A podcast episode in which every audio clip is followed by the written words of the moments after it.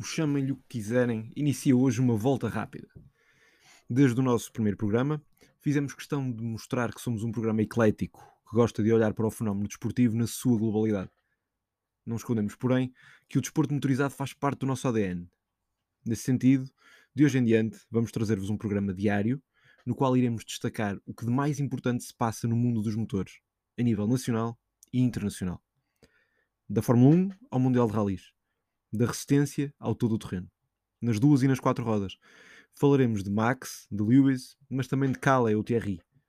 E jamais deixaremos de olhar para as façanhas de Miguel Oliveira, António Félix da Costa, Filipe Albuquerque ou de qualquer outro piloto que defenda as cores nacionais além fronteiras.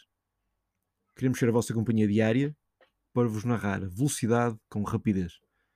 Porque o cronómetro é rei senhor deste desporto. Que comece a volta rápida.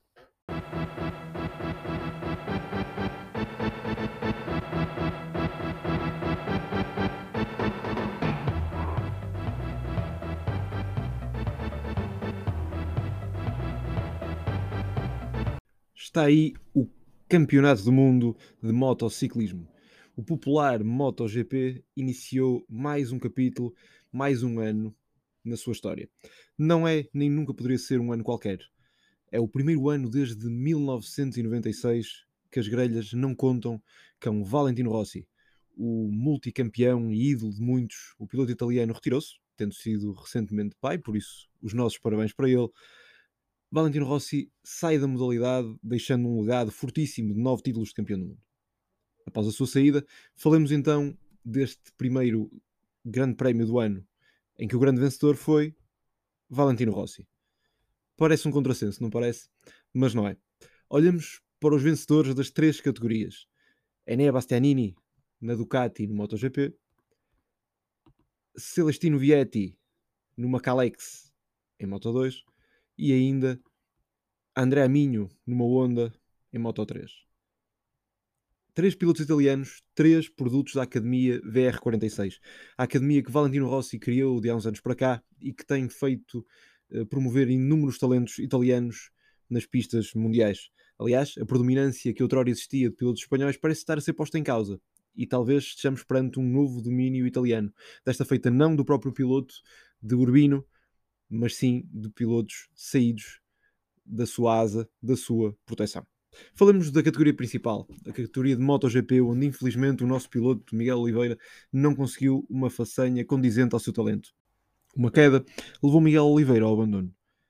A primeira curva que vitimou outros, outros pilotos devido à sua fraca aderência, muito causada pelo, pelas temperaturas frias, mas também pelo desgaste dos pneus ao longo da prova e ainda, segundo queixas de alguns pilotos, nomeadamente Alex Marques, de algum óleo na, de algum óleo na pista, naquele local, deixou Miguel Oliveira sem pontos. Isto no fim de semana em que o seu colega de equipa Brad Binder foi segundo.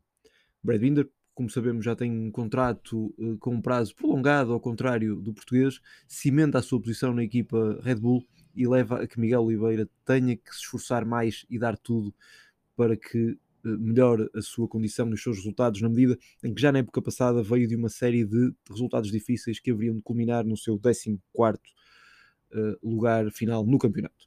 Mas o grande vencedor foi o surpreendente Enea Bastianini, poucos apostariam nele. No entanto, foi mesmo ele o vencedor. O piloto italiano acabou por coroar uma história bonita, uma história emocionante que causou as lágrimas de muitos.